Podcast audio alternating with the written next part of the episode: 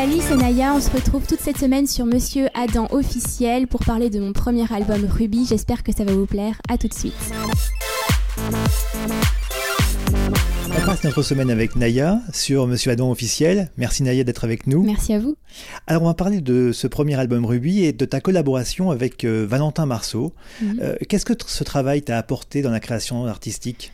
Alors, euh, en fait, ce qui s'est passé, c'est que durant l'été 2017, euh, je suis allée euh, chez euh, Valentin. Donc, moi, j'avais vraiment des, euh, des chansons abouties où j'avais déjà travaillé le texte, euh, la musique et même les arrangements. J'avais beaucoup d'idées d'arrangements. Et euh, lui m'a apporté euh, l'expertise, c'est-à-dire qu'il il, il savait comment se servir des, des machines. donc, voilà, c'est un professionnel. Et il m'a beaucoup aidé à ce niveau-là, donc à rendre les sons encore plus puissants qu'ils ne le sont, etc., encore meilleurs, la qualité, etc.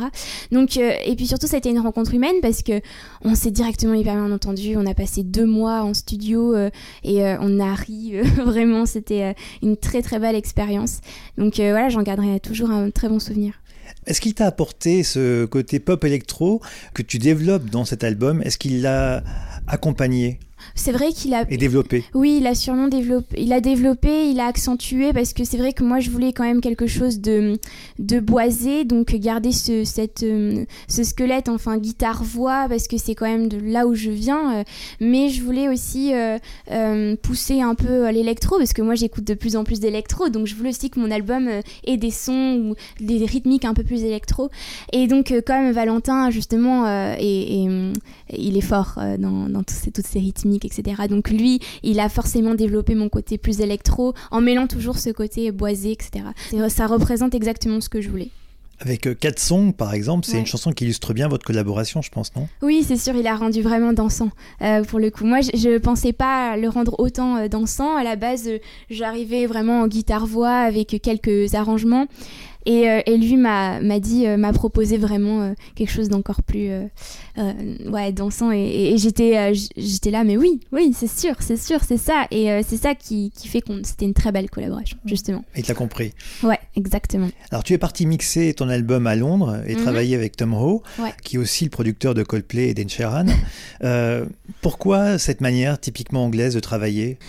En fait, c'est un, un rêve. Euh, C'est-à-dire que voilà, on l'a enregistré à Paris avec Valentin et puis ensuite on a décidé d'aller le faire mixer donc euh, à Londres avec Tim Rowe et pour moi euh, à Bay Road. euh, donc voilà, je suis une grande fan des Beatles. C'est magique pour euh, toi. Voilà, c'est voilà, c'est vraiment un rêve qui se Symbole. réalise. Exactement. Il y a plein de choses qui se réalisent en ce moment et là, ça fait vraiment partie des rêves. euh, euh, donc euh, ouais, c'était une expérience euh, incroyable, vraiment. Mm. Et tu as travaillé donc avec euh, Ton Greenan également. Euh, comment s'est passée cette, chanson, euh, Quelque chose de toi, ce duo? Vous êtes rencontrés comment? En fait, euh, avant l'été, euh, on s'est rencontrés à Paris au Flow parce qu'on faisait un showcase tous les deux. Euh, en fait, il est resté pour mon concert.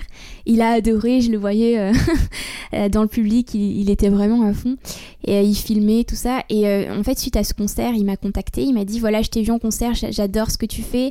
Je vais proposer une chanson. Moi, j'ai écrit la, j'ai adoré la chanson, donc j'ai écrit une version française du texte. Et, et voilà, on est allé enregistrer en août euh, à Londres.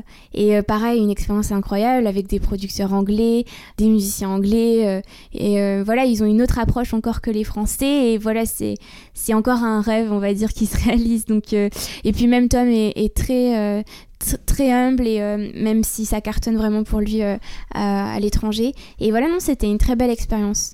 C'est une chanson sentimentale Ah oui, à la base, c'est vrai que la version euh, même anglaise est, très... euh, ouais, euh, ça parle d'une chanson d'amour et, euh, et même moi, la version euh, française, même si je voulais quand même...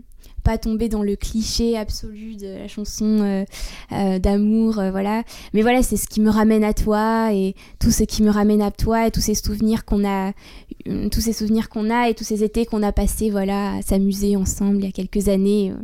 voilà, voilà, c'est un peu le thème de la chanson.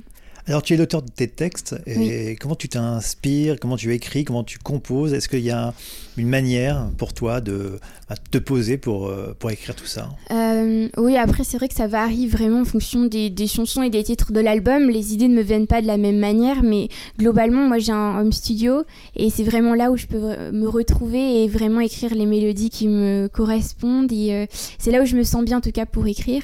Et je commence souvent par la, la musique. Euh, par les mélodies. C'est ce qui, euh, voilà, ça commence souvent par ça. Et les textes viennent après. Euh, donc voilà, un peu comment je fonctionne.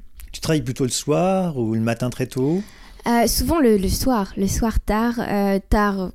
je préfère en tout cas que le matin ou que même l'après-midi, vraiment. On va faire une pause, Naya, dans notre interview.